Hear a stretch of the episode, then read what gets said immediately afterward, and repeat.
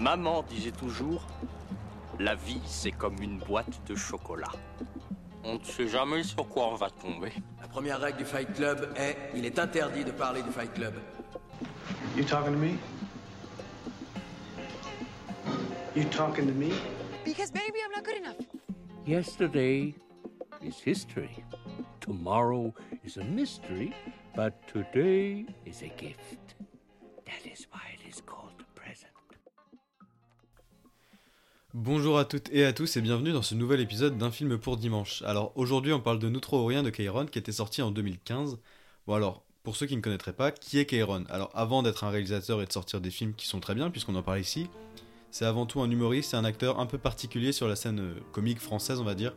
Puisque c'est un humoriste qui depuis 10 ans il joue que des spectacles qui sont pas écrits, qui sont en improvisation à peu près pendant une heure, un spectacle classique d'humour finalement.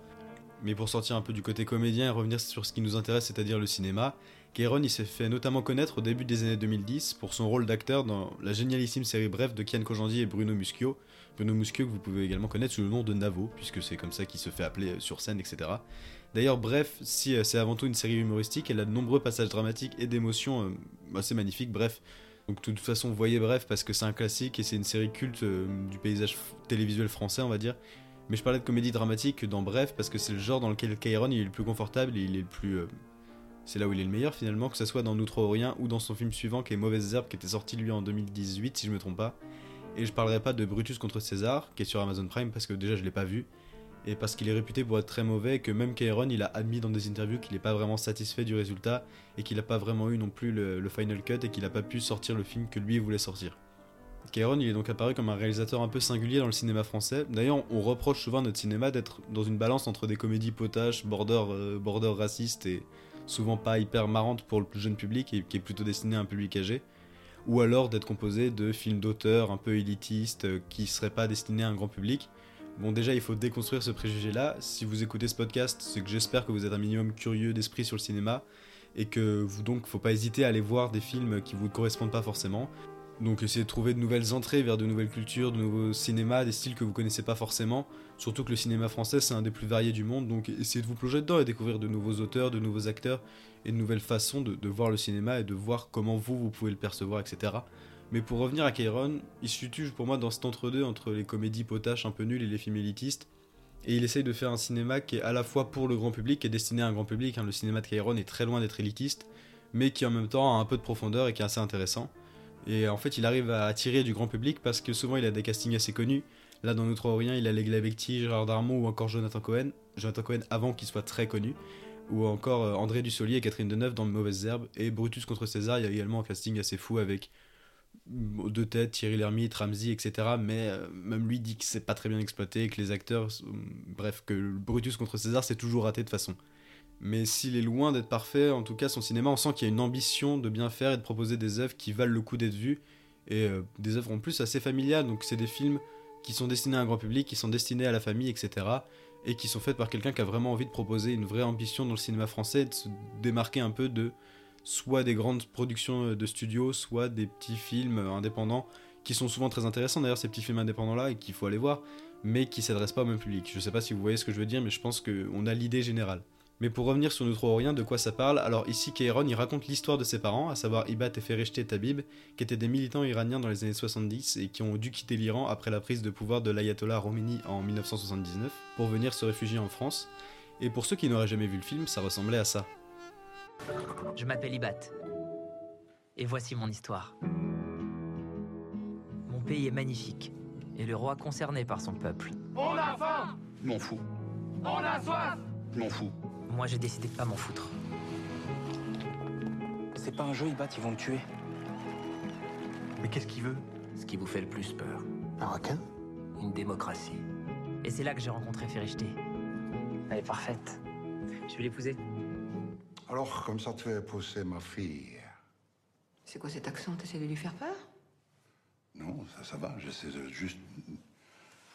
Le chef du parti pense que ça devient trop dangereux pour nous ici. On quand? Tu partirais sans moi. T'as raison. C'est nous trois ou rien. Je suis désolé pour tout ça. Je te remercie pour tout ça. Notre histoire a commencé en Iran. Et elle se terminera en France. À bientôt, à bientôt. Salut les connards Bienvenue au quartier nord de Pierrefitte. C'est votre centre. C'est à vous tout ça. Fais rester, j'aimerais que tu fasses de la sensibilisation médicale. Starfallah. Tu vas pas demander pardon à Dieu à chaque diapo, c'est de la biologie. Alors Starfallah, la biologie. Pourquoi Bat il est parti en prison? Il s'est battu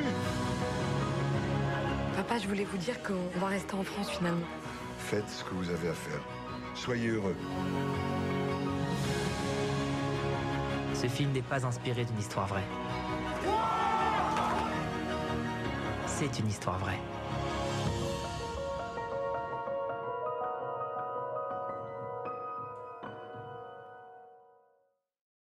Alors, pour parler de Nous trois rien, faut d'abord préciser que vous allez beaucoup pleurer. La première moitié du film, qui est la meilleure selon moi, compte un bon nombre de scènes qui sont assez bouleversantes. Une première moitié du film qui est marquée par sa dureté dans le sens où tout ce qui se passe est violent et est montré par la caméra crûment. On a le personnage principal, donc Ibat, qui est le père de Kairon, qui est un militant politique qui passe le début de sa vie en prison après s'être opposé au régime du Shah d'Iran. Le Shah d'Iran, pour ceux qui ne connaissent pas la géopolitique mondiale, c'était du coup jusqu'en 1979 une sorte de monarque absolu euh, en Iran et euh, qui a été renversé du coup par le régime, euh, par le régime islamique de l'ayatollah Khomeini. Une prison donc où les actes de violence, de brutalité des gardiens sont montrés par une caméra où on voit les coups qui résonnent quand on voit le film quoi. Une violence qui est liée à une autre forme de cruauté qui est la violence psychologique, puisqu'on a d'un côté la violence physique et de l'autre côté la violence psychologique. Euh, moi je trouve notamment on a une scène où la caméra montre bien la solitude, plutôt qu'une scène, une séquence quoi, où euh, la caméra montre bien la solitude et la folie naissante du personnage qui est enfermé seul dans une pièce minuscule, où il tente malgré tout de rester sain d'esprit et de garder euh, et de garder un raisonnement et des choses qui, qui maintiennent à la réalité quoi. Mais le film montre aussi particulièrement bien ce qu'est le militantisme politique dans une société qui était autoritaire et qui était même dictatoriale, on peut dire. Une société dans laquelle les arrestations et les morts sont constantes, où nos personnages principaux sont jamais tranquilles. Guéron y montre également à quel point le militantisme implique des risques et des sacrifices immenses, que ce soit vis-à-vis de sa famille, de ses amis ou même de son pays pour certains, parce que certains doivent quitter son pays. Et euh, malgré tout, si je dépeins le film comme un peu très noir pour l'instant, le film il est excessivement drôle, même dans ces moments-là. D'ailleurs, il représente jamais les lieux qu'il filme comme des lieux sinistres, mais euh, des lieux qui sont rendus sinistres par les personnes qui les habitent. La prison, c'est pas le lieu de la cruauté, mais, puisqu'on a des moments de comédie à l'intérieur de celle-ci. Par contre, le gardien, lui, le gardien de la prison, lui, représente la cruauté. Et c'est pareil pour le pays, le personnage principal, il est amoureux de l'Iran. On a même un plan splendide de lui en train de contempler son pays avant de partir en exil. Mais puisque c'est un pays gouverné par des personnes qui lui permettront jamais de vivre comme il le souhaite, que ce soit lui ou sa famille, il est obligé de partir encore une fois et de s'exiler. Les lieux ne sont jamais finalement le problème, ce sont toujours les personnes qui les occupent qui sont le problème. Une préoccupation sur comment sont occupés les lieux qui continue dans le reste de film, que je trouve cependant plus faible, hein, on va pas se mentir, et, assez, et même plus consensuel on va dire dans son message. Puisque la suite du film elle se passe donc en France, vu qu'ils ont migré de l'Iran jusqu'à la France, dans des villes périphériques de Paris, à savoir Stein et Pierrefitte, des villes dans des banlieues qui autorisent Kairon une utilisation à mon goût un peu trop importante des clichés, Puisqu'il raconte l'histoire de ses parents, on peut imaginer que ces histoires ou ces petites bribes d'identité de, personnages sont vraies, mais c'est leur mise en scène qui pose un peu problème. On se retrouve un peu trop avec des archétypes de personnages, à savoir les jeunes des banlieues qui vont être secourus par une figure de mentor qui va leur faire comprendre qu'au final il faut communiquer entre eux, etc. Et que grâce à ça on va enfin pouvoir atteindre le vivre ensemble. Ce qui n'est pas du tout une mauvaise idée, hein, mais je trouve que c'est un peu fait avec des gros sabots. Et malgré tout, il y a quand même une sous-idée qui est un peu intéressante dans cette dans cette seconde partie du film, je trouve que c'est la remise en question du pouvoir politique.